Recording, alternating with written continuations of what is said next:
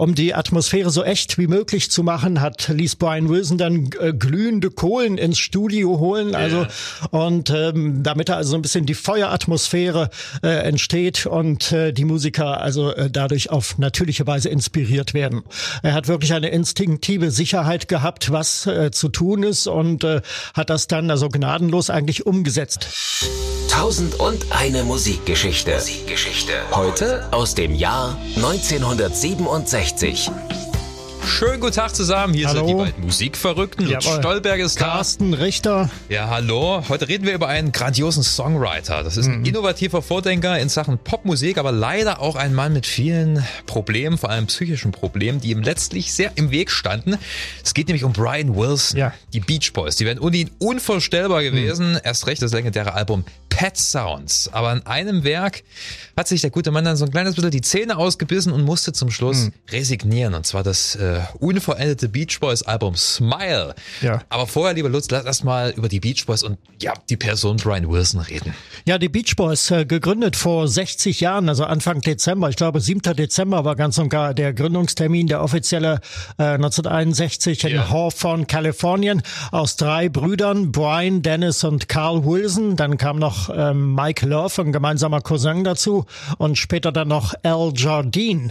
Und äh, ja, gegründet wurde die Band auf die Initiative ihres Vaters, Murray Wilson hieß der gute Mann, der selber gerne Popstar geworden wäre, es ihm aber vergönnt äh, geblieben ist. Und da haben wir so ein paar Jazz-Hits, äh, Jazz-Pop-Hits, glaube ich, gehabt, ja, aber nicht ja, ja, genau. wert. Und da haben wir so ein bisschen die Parallele zu dem anderen großen Despoten der Popmusik, äh, zu Joseph Jackson, der, der also ähm, die äh, Jacksons äh, gründen ließ. So ähnlich war das hier auch, wobei Murray Wilson seine äh, Jungs, glaube ich, nicht mit der Peitsche angetrieben hat, die Band zu gründen, sondern er hat ihnen frühzeitig schon eine musikalische Erziehung verschafft. Äh, Sie haben Instrumenten, also Musikunterricht gehabt, äh, haben äh, Noten lesen gelernt etc.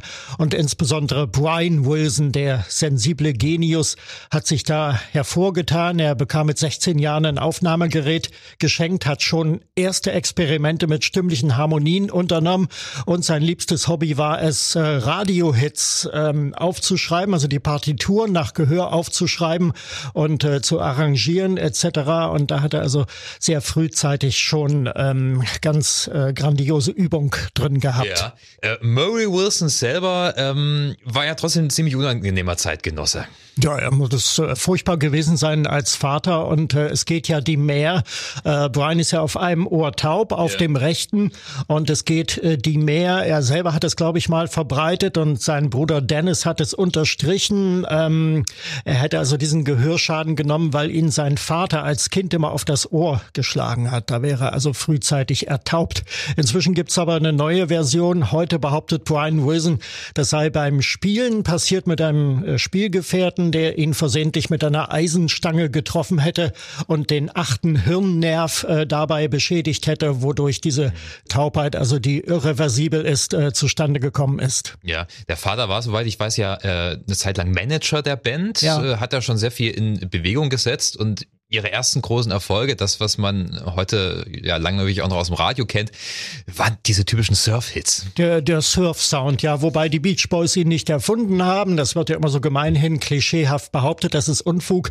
Surfmusik gab es vorher schon, aber sie war eigentlich ähm, rein instrumental. Ja. Überwiegend, da gab es also die- The Four Freshmen gab es da, das war, die hatten eine Vorbildfunktion für die Beach Boys. Dann später gab es Jan and Dean und das war eigentlich, Surfmusik war eigentlich Geschrammel, das am Strand entstanden ist Ja, ja. Und äh, teils aus Reggae-Elementen, also verschiedenes kam da zusammen und ähm, ja, die Beach Boys haben diese Impulse aufgegriffen und haben dann sehr viele Lieder über Surfen gemacht, die frühen Singles und so entstand also die Legende, die Beach Boys hätten den Surf-Sound erfunden. Ja, Brian Wilson selber konnte ja mit Surfen überhaupt nichts anfangen. Also Richtig. seine Brüder sind gerne mal aufs Surfbrett, aber Ja, vor allem war ja eher Dennis. so ein Stubenhocker. Hm.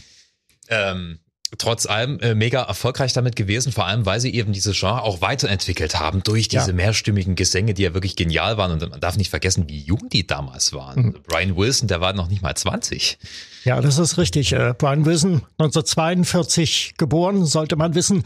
Am 20. Juni, er ist damit äh, zwei Tage jünger als Paul McCartney, yeah. sein großes Vorbild. Und McCartney nennt wiederum äh, Brian Wilson als sein großes Vorbild. Also die beiden Genies, die sind sich sehr zugetan. Ja. Gleichzeitig bestand ja aber auch eine gewisse Konkurrenz. Ja, ja. Mitte der 60er, als dann äh, Rubber Soul von den Beatles rauskam, mhm. da war natürlich äh, Brian Wilson angespornt. Jetzt muss ich äh, mal äh, auch neue innovative Pop-Sounds erkunden. Ne? Ja. Und das gipfelte ja dann in äh, dem legendären Album Pet Sounds. Genau, also die Beach Boys wurden zu der Zeit auch von den amerikanischen Medien als amerikanische Antwort auf die Beatles vermarktet. Mhm. Und äh, genau, zu dieser Zeit entstand also dieses kreative Fernduell, das aber auch in freundschaftlicher Atmosphäre äh, verlaufen ist. Und äh, sie haben sich auch gegenseitig besucht. Also Paul McCartney war ja äh, des Öfteren bei den Beach Boys und hat da in den Gold Star Recording Studios in Los Angeles, wo die meisten Aufnahmen stattfanden, ähm, ihnen über die Schulter geguckt. Ja. Und äh, er hat sogar bei einer Aufnahme für, für die Smile Sessions dann, hat er wohl auch mitgesungen. Bei Vegetables war yeah. das, glaube ich, der Fall. Mhm. Ja, genau. Also man muss das natürlich zeitlich einordnen. Also die Beach Boys orientierten sich an Rubber Soul. Das war das 65er Album von den Beatles, das sogenannte, das sogenannte Pot-Album, weil da also Marihuana eine gewisse Rolle spielte. Und ähm, ein, ein bis heute sehr kompaktes, geschlossenes Werk der Beatles. Das hat Brian mhm. Wilson beeindruckt, zugleich aber auch beängstigt. Er hat später mal gesagt, also die Beatles und die Stones, diese Bands, die machen mir Angst, weil sie so erfolgreich sind und weil sie so genial sind. Ja.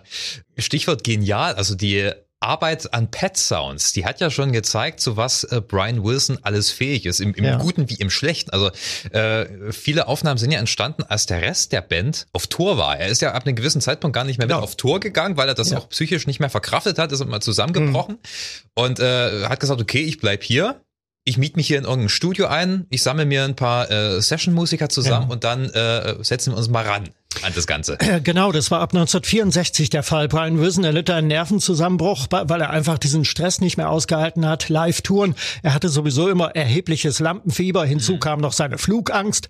Und äh, da hat man dann beschlossen, er bleibt zu Hause und schreibt die Songs, während die anderen Beach Boys mit ihrem neuen Mann, ihrem Ersatzmann Bruce Johnson dann gemeinsam auf Tour gehen. Und äh, sage ich mal, diese Funktion des Masterminds, äh, die gab es ja später auch bei anderen Bands, also Pete Townsend bei den Who. Mhm. Ähm, ja, und eben halt Brian Wilson bei den Beach Boys, da war das ganz klassisch ausgebildet. Ja, er hatte vieles im Alleingang entwickelt. Dann, es gibt sogar Demo-Versionen, da hat er seine Stimme mehrfach gedoppelt, hat also ähm, einstimmig die, die ganzen, äh, technisch verfremdet, dann die ganzen Harmonien gesungen und yeah. äh, hatte diese Studioband, äh, The Wrecking Crew hieß die, glaube ich, die ja. dann später auch in die Musicians Hall of Fame aufgenommen wurde. Eine ganz berühmte Begleitband, eine Sessionband damals, die gerne für Studiotermine genommen wurde und die haben dann diesen orchestralen Sound auch zum Teil entwickelt ja. mit, mit Instrumenten, die äh, völlig ungewöhnlich waren für eine Popband damals. Und ja, auf diese Weise hat Brian Wilson dann die Songs geschrieben und das fand nicht immer den Gefallen der anderen Beach Boys, vor allem Mike Love hat sich da des Öfteren ja. quergestellt. Mike Love ist ja meiner Meinung nach auch der Typ, der ja das größte kommerzielle Interesse hat, aber ja. jetzt nicht unbedingt den intellektuellen Tiefgang, den da, ja. Brian Wilson vorausgesetzt hat. Ja, ja, das ist, also wenn es nach Mike Love gegangen wäre, dann hätten die Beach Boys ewig mit ihrem Surf-Sound weitermachen können. Er ist ja dann in den 80ern auch für Songs wie Kokomo verantwortlich gewesen, der Mike Love, äh, ja, radiotaugliche Hits, aber jetzt nicht unbedingt das Rad neu erfunden. Und ich glaube, das hat schon zu Pet Sounds Zeiten ihn und vielleicht auch noch ein paar andere aus der Band ein bisschen gestört, dass da dieser typische Surf-Sound, die drei Minuten Single, mhm. äh, absolut vernachlässigt wurde. Ja? Orchestrale Elemente, Songs, die trotzdem genial sind und die meiner Meinung nach auch wirklich wunderbar radiotauglich mhm. sind. Ja? God Only Knows oder Wouldn't It Be Nice. Ja, ja. Das kann wunderbar im Radio laufen, aber hat er trotzdem immer noch so eine Komponente, wo man sagt, Mensch, da haben sie sich im Studio auch ordentlich Mühe gegeben. Hm. Auf jeden Fall. Aber ähm, gerade Pet Sounds war ja auch der Streitpunkt äh, zwischen Mike Love und Brian Wilson, weil Mike Love hier nicht mehr als Texter beteiligt wurde von Brian Wilson, sondern mhm. äh, Brian hat sich einen, einen neuen Mann gesucht, der die Texte für dieses Album geschrieben hat. Das war Tony Asher, ein geborener Engländer. Ähm, Journalist, der hat auch Journalistik studiert, der hatte eigentlich mit Musik relativ wenig zu tun. Er hat sich dann später einen Namen als Texter von Werbejingles äh, gemacht, yeah. ist damit auch wohlhabend geworden und ähm, ihn hat Brian Wilson dann engagiert, die Texte zu schreiben. Hintergrund, er wollte, also er wollte ja den Sound fortentwickeln, weg vom Beach Boys, vom Surf-Image und hat sich also bewusst jemanden gesucht, der ja, der mit, mit diesem Geist also wenig am Hut hat. Ja. In dieser Zeit hat sich ja Brian Wilson sowieso eine Entourage äh, ja um sich rumgeschart aus ähm, Künstlern, Musikern, Journalisten, Intellektuellen mhm. und, und, teilweise auch Leuten, die nicht mal eine nähere Berufsbezeichnung hatten. Ich glaube, da waren auch viele Speichellecker dabei. Ja. Die haben ihm sicherlich nicht immer gut getan. Auf jeden Fall haben sie dafür gesorgt, dass er sich mit anderen Themen beschäftigt. Klar, er hat äh, sehr, sehr viel gelesen, sehr viel spirituelle Literatur und das hört man natürlich auch in der Musik. Andererseits ähm, haben sie sein Ego, glaube ich, auch ein kleines bisschen zu sehr gepusht. Obwohl er schon sehr von, von Selbstzweifeln erschüttert war, das lag an dem mäßigen Erfolg von Pet Sounds. Es war zwar in England, war es auf Platz eins, aber das hat Brian Wilson irgendwie gar nicht so richtig mitgekriegt. In Amerika hat es, war es, glaube ich, nur auf Platz zehn notiert. Mhm. Das war äh, enttäuschend. Und äh, dennoch hat er sich vorgenommen, das größte Pop-Album aller Zeiten zu erschaffen und das sollte eben Smile werden. Also ja. Smile sollte das Beatles-Album Revolver, das wiederum als Vorlage diente, das 66er-Album, yeah. äh, sollte also noch übertrumpfen. Von, von Sgt. Pepper hat man damals noch nichts geahnt. Also es ging natürlich, es war bekannt, dass die Beatles im Studio keine Live-Konzerte mehr geben, nur noch im Studio arbeiten, an einem ganz großen Ding werkeln. Yeah. Aber es hatte ja noch niemand was äh, davon gehört. Also die Idee zu Smile war eindeutig vor Sgt. Pepper da. Ganz genau. Die äh, Sessions gingen ja schon so äh, 66 ja. los bis 67. Ähm, Tony Escher war, glaube ich, auch schon wieder passé. Stattdessen ja, hat er ja. mit äh, Van Dyke Parks zusammengearbeitet. Ja, genau. Ein, äh, auch so eine Koryphäe, bekannt als Musikproduzent, als Texter. Er hatte mit, mit den Birds hat er ziemlich viel gearbeitet. Mhm. Und äh, er sollte also die, die Texte äh, zu Smile schreiben wobei Van Dyke Parks als Texter bekannt war, dass er oft so te freie Textassoziationen, also keine geschlossenen Sätze äh, verfasst und äh, auf Grammatik relativ äh, pfeift. Und äh, das hat aber Brian Wilson irgendwie Natürlich. fasziniert. Es war ja auch der Zeitgeist damals, ja. Also Richtig. Dylan hatte ja damals auch schon äh, Mitte der 60er mit äh, Highway 61 Revisited ähnliches erkundet, das äh, eigentlich auch überhaupt keine typischen Pop-Texte mehr waren, sondern hm. sehr assoziativ.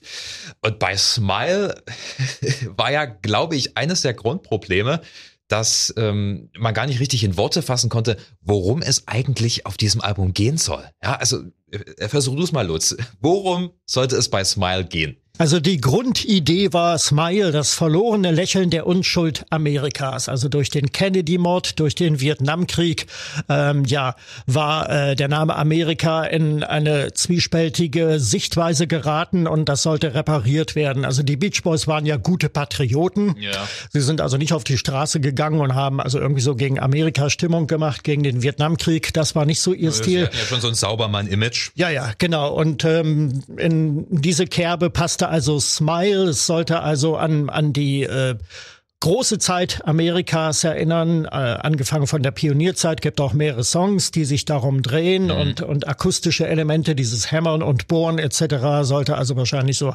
die Aufbruch, den Pioniergeist äh, darstellen.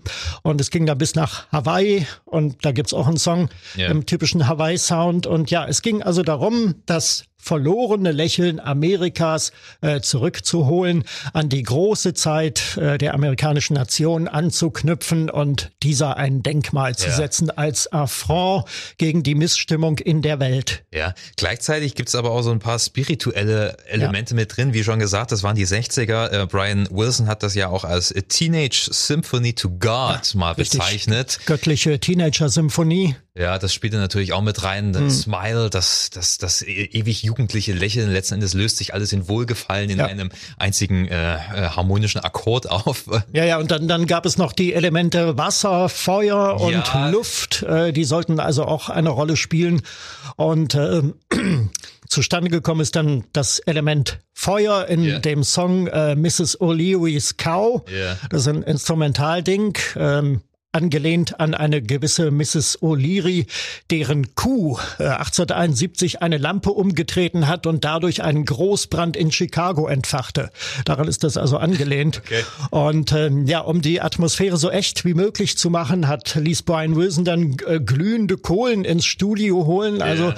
und ähm, damit da also ein bisschen die Feueratmosphäre äh, entsteht und äh, die Musiker also äh, dadurch auf natürliche Weise inspiriert werden. Ja, und äh, alle Beteiligten, also sogar die Sekretäre mussten Feuerwehrhelme tragen und den Anweisungen folgen. Mhm. Und äh, wenn man ähm, die, die, die, die Session-Aufnahme hört davon, ähm, da hört man so düstere Shelly, die auch ja. überhaupt äh, keine richtigen Noten spielen, schon fast Cluster und dann diese Trillerpfeife und was weiß ich, was da alles mhm. für ja, ja, exotische Instrumente kommen. Und ähm, einer der ja wahrscheinlich erfahrensten Session-Musiker hat sich das danach angehört, das, der war auch schon über 50 und hat gemeint, meine Fresse, das ist unglaublich, was der da zusammengebastelt hat. Ja? Mhm. Ähm, und da sind wir schon bei dem Thema. So schwer zu fassen, die ganze Thematik von Smile ja. Noch wilder waren wahrscheinlich die Aufnahmesessions. Ähm, das waren ja unglaublich viele Stunden Material, ja. ähm, teilweise Improvisation. Ähm, ja. Drogen haben natürlich auch eine äh, sehr, sehr große Rolle gespielt. Auf der anderen Seite haben aber auch viele Beteiligten gesagt, es war unglaublich konzentriert. Also der Brian Wilson war ja damals ein richtiges Energiebündel. Mhm. Der hatte eine Vision und der wollte das umsetzen. Äh, Tonnen an Material zusammengekommen. Ja.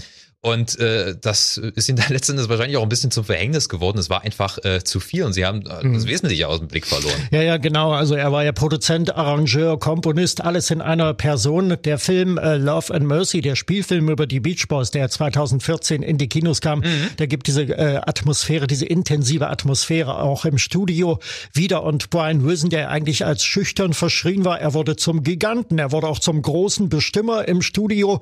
Er hat wirklich eine instinktive Sicherheit Sicherheit gehabt, was äh, zu tun ist und äh, hat das dann also gnadenlos eigentlich umgesetzt im Studio. Es gibt da aus dem Film diesen berühmten Ausschnitt, wo er sagt zu dem Cellisten, das äh, Cello ist jetzt ein Propeller. Ja, genau, genau. Bei der Aufnahme zu Good Vibrations. Ja, Good Vibrations, ich glaube 90 Stunden Material haben sie dafür ja. aufgenommen in vier verschiedenen Studios. Und ähm, die Herangehensweise war schon absolut revolutionär. Denn ähm, Brian Wilson hat erstmalig keinen kompletten Song mhm. produziert, sondern er hat einzelne Schnipsel und daraus ja. dann Songs gebaut. Bei äh, Good Vibrations hört man das sehr gut. Du hast ja. diesen etwas, diese etwas melancholische Strophe, der Refrain nimmt mehr Fahrt auf, ah, ne, ne, Good Vibration. Ne? Und dann gibt's aber auch noch andere Teile, die überhaupt nicht reinzupassen scheint. Und, aber wenn man es im Gesamten hört, dann hat man das Gefühl, doch, es ist stimmig. Absolut, äh, obwohl es in, glaube ich, drei verschiedenen Studios aufgenommen wurde und das war auch so beabsichtigt und dadurch durch diese unterschiedliche Aufnahmeweise mhm. gab es natürlich auch Soundunterschiede, ja.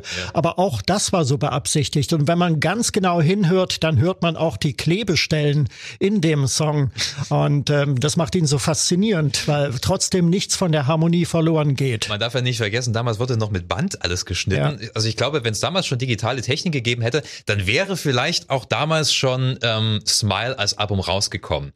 Äh, viele Beteiligte hatten zum Beispiel immer gesagt, ja Brian, du hast so viel einzelne Schnipse und du setzt das immer wieder zu neuen Songs zusammen. Lass es doch jetzt einfach mal so. Es ist geil, wie es ist. Und er sagte, mhm. nein, ich arbeite weiter. Und hat halt eine Nacht durchgearbeitet, das äh, vorgespielt und alle Beteiligten haben dann gesagt, okay, so wie du es jetzt gemacht hast, ist es schon wieder besser. Aber er war trotzdem nicht zufrieden. Ja. Währenddessen hat die Plattenfirma das Ding schon riesengroß promoted. Es sind ja sogar schon Radiospots äh, gelaufen. Ja. Einer davon ist überliefert. Der ist äh, als Bonustrack beigefügt auf den 2011 veröffentlichten Smile Sessions. Genau, also da kann man sich ungefähr den Druck äh, vorstellen, unter dem Brian Wilson damals gestanden hat. Das Album sollte im Januar 67 schon kommen mhm. und äh, der Termin war absolut nicht zu halten und dann, dann wurde es auf, auf den Juni verschoben und im Juni kam ja dann schon Sgt. Pepper von den Beatles und ähm, das hat Brian Wilson dann auch ausgebremst. Also es war ein Faktor, ja. der ihn ausgebremst hat und weil er wollte nicht als musikalischer Nachahmer in die Geschichte eingehen, Natürlich, so ja. wie er dann mal gesagt hat. Und dann wurden die Session dann ähm, gecancelt. Ja. Es gibt ja auch die Geschichte, äh, dass Brian Wilson im Auto sitzt und im Radio läuft Strawberry Fields Forever von ja. den Beatles und er sagt, da haben wir's. Die haben genau das gemacht, was ja, ich machen wollte ja, mit Smile. Jetzt kann ich aufhören. Ähm, ein weiteres großes Problem war ja nicht nur sein, sein, seine überschwappende Kreativität, sondern natürlich auch äh, Drogengeschichten. Der Drogenkonsum, wobei ihm wahrscheinlich LSD am meisten zugesetzt hat. Also Marihuana hat ihn noch inspiriert. Ähm, da ist also ein großer Teil der Songs von Pet Sounds äh, äh entstanden auf diese Weise. Mhm. Bei LSD hat er dann gehörig eine gewischt gekriegt und das hat ihn dann auch seelisch und geistig zugesetzt. Er wurde dann also regelrecht krank. Depression, die hat er wohl vorher schon gehabt und ähm, ja, dann wohl auch Paranoia, Wahnvorstellungen und es, es hat ihm nicht gut getan. Und wenn man die Smile-Sessions sich anhört, diese einzelnen Produkte, diese Loops und, und diese Demos und was da alles existiert, äh, dann hört man da, glaube ich, auch den Einfluss der Droge. Ja, definitiv. Und er hat sich ja in dieser Zeit auch wirklich sehr merkwürdig benommen. Er hat äh, sein komplettes Wohnzimmer mit Sand aufschütten lassen und da sein Klavier reingestellt. Ja, damit, damit er mit den Füßen im Sand scharren kann, was ihn unheimlich inspiriert hat beim ja. Komponieren angeblich. Und anstatt Sofas lagen bloß noch Yogamatten drumherum und dann äh, bei ihm schwankt er das auch so sehr. An einem Tag hat er sich nur von Fastfood ernährt und an einem anderen ja. Tag hat er äh, äh, gesunde Ernährung glorifiziert und nur noch von Gemüse mhm. gelebt. Also absolut wilde Zeit damals gewesen. Letzten Endes äh, kam es nie zu einer Veröffentlichung des Albums, mhm. aber einzelne Songs daraus, Good Vibrations zum Beispiel, ähm, äh, erschien ja dann auf anderen Platten. Ja, genau. Also Good Vibrations ist ja, sollte ursprünglich noch auf Pet Sounds kommen, ist mhm. aber nicht fertig geworden, erschien dann als Single und schien eigentlich das vorzugeben, was dann auf Smile kommen sollte. Die Smile-Songs selbst sind äh, zu einem gehörigen Teil dann auf den nachfolgenden äh, Beach Boys Alben veröffentlicht worden. Allerdings nicht in der Version, die Brian Wilson vorschwebte, mhm. sondern äh, in eigenen Beach Boys äh, Versionen, an denen Brian Wilson zum Teil gar nicht mehr beteiligt war. Yeah. Im selben Jahr, also 67, kam dann etwas später noch das Album Smiley Smile. Das ist dann so ein da, mickriger Kompromiss letzten Endes ja, war. Ja, genau, das trifft's. Und ähm, ja, aber da war schon der fehlende Einfluss von Brian Wilson ja. zu hören und was dann in den Jahren darauf geschah, das war eigentlich nur noch ja, ja. mickrig, muss man sagen. Gab, einer der zentralen Songs auf Smile war ja Surfs Up. Ja. Gibt so eine wunderschöne Live-Version von Brian Wilson, die er im Dezember 66 am Heimpiano gespielt hat. Ja. Diese Filmaufnahme Wurde übrigens fürs amerikanische Fernsehen gemacht, für die Show mit Leonard Bernstein, Inside Pop. Mhm. Bernstein, der Klassik Maestro und yeah. Dirigent und Komponist, war ja unheimlicher Fan der Beatmusik damals. Er wusste, das würde Bestand haben. Und er war insbesondere Fan von Brian Wilson, genau. Dieses Surfs Up, also einer der zentralen Songs, der mm. so mhm. geplant war auf Smile, ähm, gab dann dem 71er Beach Boys Album äh, auch den Titel, yeah. erschienen dann als Titelsong, wobei man die Platte eigentlich vergessen kann. Ja. Immer wenn Brian Wilson nicht dabei war, dann, dann fehlt irgendwas. Man hört das irgendwie. Es fehlt diese Intensität irgendwie yeah. und dieser Innovationsgeist. Und wie gesagt, die Arbeiten an dem Smile-Album wurden dann letzten Endes eingestellt. Es wurde so ein bisschen ja. was ausgeschlachtet und im Laufe der Zeit unter Musikfans äh, wurde das Ding so äh, zu dem legendären, nie veröffentlichten Album. Ja, es hat mal jemand gesagt, äh, Smile ist das perfekte Pop-Album, weil es gar nicht wirklich existiert, sondern weil es in den Köpfen vieler Menschen unterschiedliche Gestalt angenommen hat. Also ja. es kursierten unheimlich viele Schwarzpressungen. Ich habe zu Hause auch äh, verschieden auf einer CD-ROM aus den 90er Jahren. Die funktioniert äh, Gott sei Dank noch. Und ähm, ja, also wo die Songs dann also zum Teil in unterschiedlichen Reihenfolgen drauf sind oder unterschiedlich gemischt oder ineinander gemischt oder so. Das ist unheimlich aufregend. Ja, also ja. es ist wirklich perfekter Pop, also im Sinne der Populärkultur, weil es in so vielen Köpfen auf so unterschiedliche Weise herumgeistert. Ja, vielleicht war das von Anfang an auch äh, Teil des Plans, wer weiß.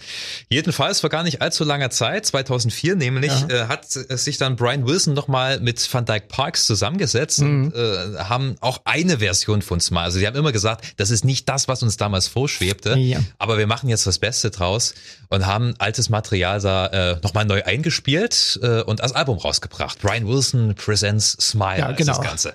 29. September 2004 war der Erscheinungstermin. Ich weiß nicht, ich bin an dem Tag bin ich losgegangen und habe es mir gekauft, yeah. weil ich sehnsüchtig drauf gewartet hatte und ja, seine sehr kompakte Version, muss man sagen, eingespielt, nicht mit den Beach Boys, sondern mit den Wondermins, der Begleitband mhm. von äh, Brian Wilson, die ihn auch auf Tournee begleitet hat wunderschönes Album geworden, wobei man eben halt nur mutmaßen kann, ob es das gewesen wäre, was die Beach Boys äh, gewollt hätten ja. damals. Vor diesem Hintergrund finde ich wesentlich interessanter, äh, dass dann 2011, glaube ich, die ähm, Smile Sessions entstanden, äh, veröffentlicht ja. wurden. Das waren ja äh, nahezu alle oder zumindest alle brauchbaren Demo-Aufnahmen, die damals rausgekommen Ja, richtig. Da sind teilweise auch komplette Aufnahmen. Ja. Das finde ich unglaublich spannend. Hm. Ja, genau. Das hat man gemacht. Also weil ja nun schon wirklich seit Jahrzehnten diese Bootlegs da kursierten, worüber wir gerade gesprochen haben und mhm. hat sich dann die Plattenfirma und äh, Brian Wilson und Beach Boys haben sich dann geeinigt, nun wenigstens mal die Sessions äh, rauszubringen. Man hätte daraus vielleicht noch das fertige Beach Boys Album dann mischen können, mhm. aber ich glaube, das hat man dann unterlassen, um die Legende nicht zu beschädigen. Ja, und ich bin mir sicher, es gibt auch noch wesentlich mehr Material, was aber ja. auch gar nicht veröffentlicht wurde. Ähm, aber das ist wirklich mal, das kann ich jedem empfehlen, da mal reinzuhören, weil man, man hört zum Beispiel auch diese, diese ähm, nur Brian Wilson allein am Piano, wie er Surfs mhm. abspielt, was ja. eine ganz, ganz intime äh, Nummer ist. Also fantastisch. Unglaublich Gänsehaut man bekommt auch mit, wie an diesem Mrs. O'Leary's Cow äh, intensiv ja. gearbeitet wurde. Also es gibt da so, so ein acht-Minuten-Stück, wo die immer wieder neu ansetzen. Also, und jetzt hier, bring mehr Bass rein und jetzt hier etwas Orgel und jetzt du. Und ähm, äh, äh, ich glaube, äh, man hört auch äh, Paul McCartneys zweifelhaften Beitrag äh, zur Platte. Was hat er gemacht? Er hat, glaube ich, bei Vegetables hat er, glaube ich, mitgewirkt. Ja, er hat Sellerie gekaut. Ja, genau. Da sind ja diese Kaugeräusche äh, zu hören, ja. Ja, also ich glaube, den äh, besten Eindruck vom Projekt Smile gewinnt man, wenn man sich die Sessions anhört. Ich finde da sehr beeindruckend den Titel Our Prayer. Das ist äh, eigentlich ein mittelalterliches Choralstück, wenn man so will. Also das erinnert nur noch sehr entfernt an den äh, typischen Beach Boys Gesang, also mehrstimmiger Gesang, mhm. ähm, aber äh, im Vergleich zu anderen Beach Boys Stücken qualitativ nochmal richtig große Schippe draufgelegt. Ja. Heroes and Villains, auch sehr hörenswert, geht soundmäßig sehr Richtung Good Vibrations und ist, glaube ich, auch das, äh, ja, so wie äh, viele Titel auf Smile klingen sollten. Also äh, schon typischer spät 60er Pop, aber immer noch mit so einem Dreh, mit so, einem, mit so einer kleinen, genialen Idee oder mit so einem Bruch. Ja, auf einmal bricht die Musik ab und dann kommt dieses Heroes and Villains. Das Thema zieht sich auch noch durch ein paar andere Songs. Ja, oder auch A Wonderful, äh, ähm, Wind Chimes, äh, ganz, ganz tolle Titel. Also da passiert eine ganze Menge. Ja, wir haben Pop, wir haben Kirchenmusik, wir haben Jahrmarktsmusik. Das ist, äh, äh, ja, also Brian Wilson hat sich da äh, schon sehr, sehr kreativ verausgabt, muss man sagen. Ich glaube, wir müssen noch mal festhalten, also wir haben vorhin über den Druck gesprochen, der die Kreativität von Brian ja. Wilson zum Erliegen brachte. Ein Schlüsselsatz ist auch, den hat mal irgendjemand gesagt, ein Musikkritiker über die Beach Boys, über Brian Wilson. Der Unterschied zu den Beatles war, zu den Beatles hat man jeden Tag gesagt, ihr seid die Größten. Brian Wilson dagegen war allein auf sich gestellt, mhm. zum Teil gegen die Widerstände von Mike Love. Und ähm, ja, ihn gab man zu verstehen, äh, du bist ein einsamer Trottel, der seine Zeit vergeudet. Ja, äh, und er kommt mir halt auch wirklich sehr tragisch vor, vor allem wenn man sich mal anguckt, wie es dann weiterging. Also er hat sich ja, ja immer mehr rausgenommen aus den äh, Beach Boys Produktionen und deswegen klang es, wie du schon gemeint hast, danach auch ziemlich blutarm. Ja. Ähm, und dann gab es ja die Phase, wo er teilweise gar nicht mehr aus dem Bett aufgestanden ja, ist. Ja, er hat wohl ein Jahr im Bett gelegen. Äh, so viel ich weiß, hat sich auch körperlich vernachlässigt, nicht mehr gewaschen und ähm, hat sich nur noch von Fastfood ernährt, hat dann unheimlich zugenommen. Er soll irgendwie so 150 Kilo dann äh, gewogen haben irgendwann. Mhm. Genau, das ist eine tragische Geschichte. Also heute nennt man diesen Zustand wahrscheinlich Burnout, den er durch die äh, Arbeit, durch die gescheiterte Arbeit an Smile äh, erfahren hat. Damals kannte man das noch nicht, aber sehr tragisch. Ja.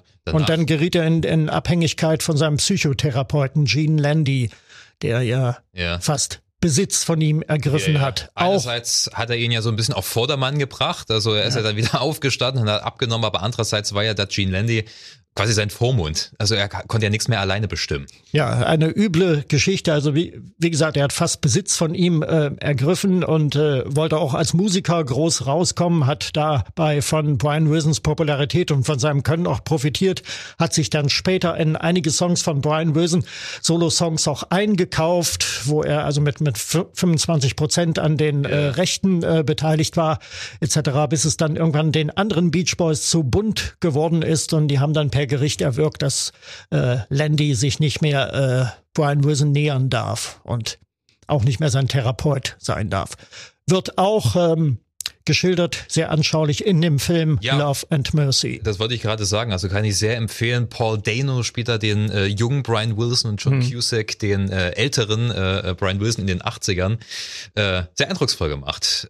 Ähm, ja, Brian Wilson, wie gesagt, äh, hat danach dann wieder verstärkt angefangen, Musik zu machen, ja. hat Smile ordentlich überarbeitet, ähm, hat ja auch bis vor kurzem immer noch äh, getourt, bis Corona uns seinen Strich durch die Rechnung gemacht hat. Ja. Aber er bleibt ein kurioser Typ. Du hast ihn ja auch mal äh, mehr oder weniger kennengelernt. Ja, ich hatte 2002 das Vergnügen, da hat er mit den Wondermans im Berliner Kongresszentrum Pet Sounds gespielt in voller Länge.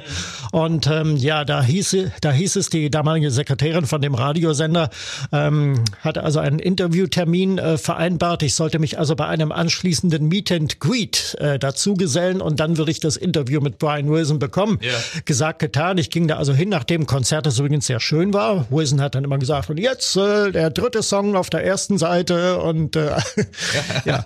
Und ähm, genau, und nach dem Konzert bin ich dann da also mitgegangen. Dann wurden wir da in irgendwelche fensterlosen Katakomben da geführt und da saß Brian Wilson dann äh, allein in diesem Raum an einem Tisch und mit den eintretenden Leuten nahm er überhaupt keinen Blickkontakt auf. Er irrlichterte da ja. irgendwie äh, mit seinem Blick durch die Gegend und ähm, dann habe ich mich also ihm genähert und ähm, ich holte dann, also kramte dann in meiner Tasche, wollte das Mikrofon da rausholen. In dem Moment stürzte gleich ein Bodyguard auf mich zu, der wahrscheinlich dachte, ich hole jetzt hier eine Mordwaffe oder irgendwas raus. Und dann habe ich ihm erklärt, dass ich jetzt ein Interview eigentlich mache. Und der sagte dann aber, der, der Security-Man kategorisch, no Interview. Da war also nichts zu machen.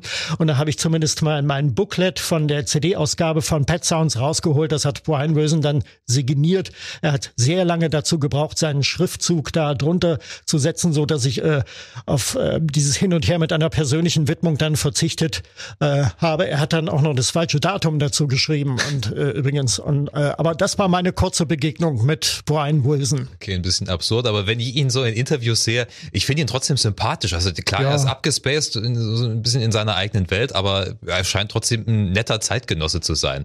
Ich glaube, Brian Wilson ist jemand, der am glücklichsten ist, wenn er alleine an seinem Piano sitzt und ja, einfach stundenlang spielt. Ich denke auch, inzwischen hat er schon eine ähm, Autobiografie veröffentlicht. Das erste Kapitel heißt gleich Angst, mhm. wo er also mit seiner psychischen Verfassung gleich in die Vollen geht. Und äh, inzwischen geht's ihm, glaube ich, nicht so gut. Also es wurden kurz vor Ausbruch der Pandemie mehrere Konzerte abgesagt, weil er erkrankt wäre. Mhm. Es, es geht jetzt das Gerücht, er wäre tatsächlich an Schizophrenie erkrankt.